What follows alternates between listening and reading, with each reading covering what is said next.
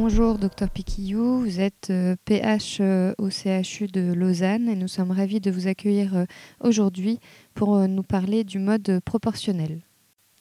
Première question, qu'est-ce que c'est? Les modes proportionnels sont des modes de ventilation assistée actuellement peu utilisés en pratique clinique, mais présentant d'importants avantages d'un point de vue physiologique.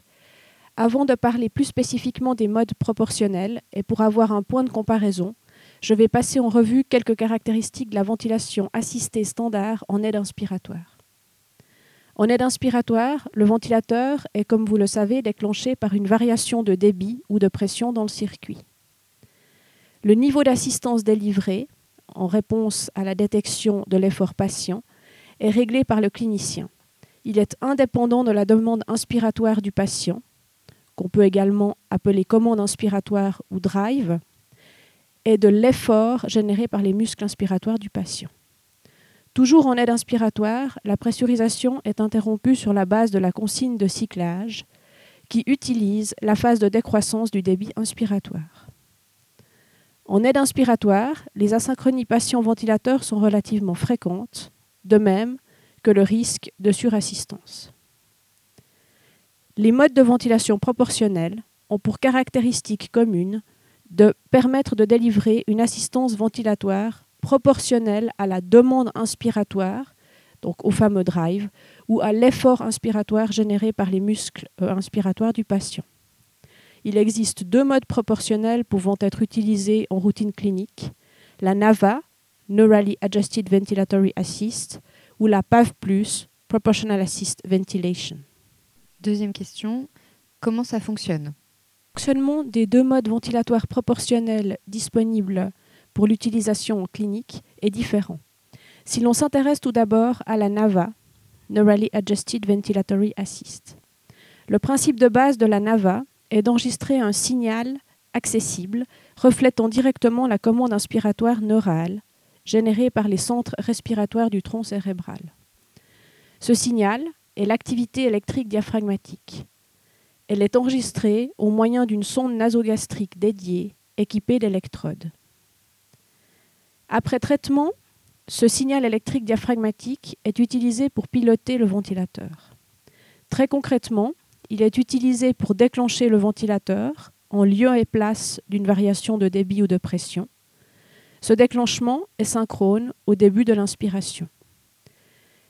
Le signal d'activité électrique diaphragmatique est également utilisé pour gérer le cyclage, à savoir la transition entre inspiration et expiration.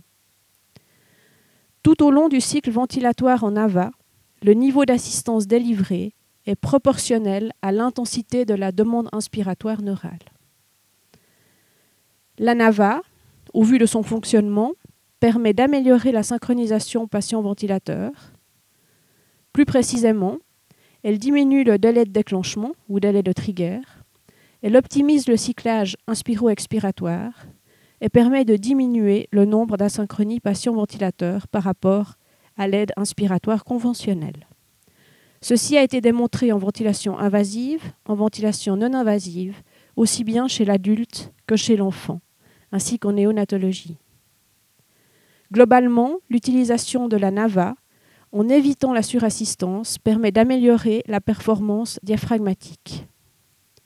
Elle peut être utilisée à large échelle, mais à l'heure actuelle, un avantage de son utilisation en termes de devenir des patients n'a pas pu être démontré dans une grande étude randomisée multicentrique. Si l'on passe maintenant au deuxième mode de ventilation proportionnelle, à savoir la PAV+. PAV+, pour Proportional Assist Ventilation, et le plus pour l'aspect automatisé de la technique. Pour délivrer une assistance ventilatoire proportionnelle à l'effort inspiratoire du patient, le système PAV+, se base sur l'équation du mouvement du système respiratoire. Pour mémoire, cette équation du mouvement dit que la pression totale dans les voies aériennes est égale à la pression générée par les muscles inspiratoires du patient, additionnée à la pression délivrée par le système d'assistance. Cette pression totale est également égale au produit du débit fois la résistance, plus le produit du volume fois l'élastance, plus la PEP totale. Plus concrètement et hors équation, le système PAV, premièrement, mesure au moyen d'une occlusion téléinspiratoire la résistance et l'élastance du système respiratoire du patient. Deuxièmement, mesure en continu le débit et le volume. Et troisièmement, estime la PEP totale sur la base de la PEP réglée. Au moyen de ces différentes mesures, intégrées dans l'équation du mouvement du système respiratoire, le système calcule, en tout temps du cycle inspiratoire, la pression totale. Ceci permet de choisir, en réglant un facteur de proportionnalité, quel pourcentage de la pression totale doit être généré respectivement par le ventilateur et par le patient. En PAF, le déclenchement du ventilateur est comme en aide inspiratoire basé sur un signal pneumatique. Le cyclage dépend d'une valeur seuil de débit. Au cours du cycle inspiratoire, en tout temps, l'assistance délivrée est proportionnelle à l'effort généré par les muscles inspiratoires, le pourcent de cette assistance dépendant du facteur de proportionnalité réglé par le clinicien. La PAF améliore la synchronisation expiratoire, augmente le temps de synchronisation entre le patient et le ventilateur, diminue les asynchronies patient-ventilateur, améliore la qualité du sommeil, diminue le risque de ventiler à haut volume et favorise la, variabilité de la respiration.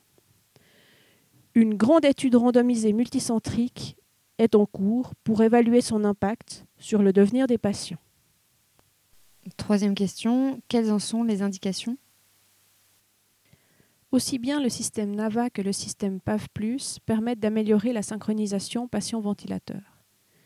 L'utilisation de ces modes devrait donc théoriquement être particulièrement intéressante chez les patients présentant beaucoup d'asynchronie patient-ventilateur.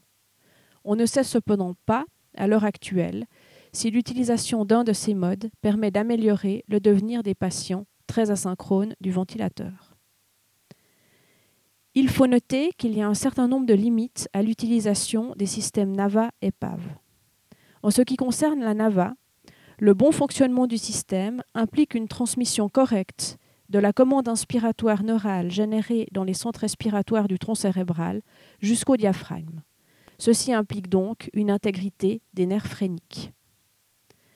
En ce qui concerne la PAV, ce sont les patients obstructifs sévères qui théoriquement peuvent être difficiles à ventiler avec ce mode. En effet, le système utilise l'équation du mouvement mais approxime la PEP totale sur la base de la PEP réglée.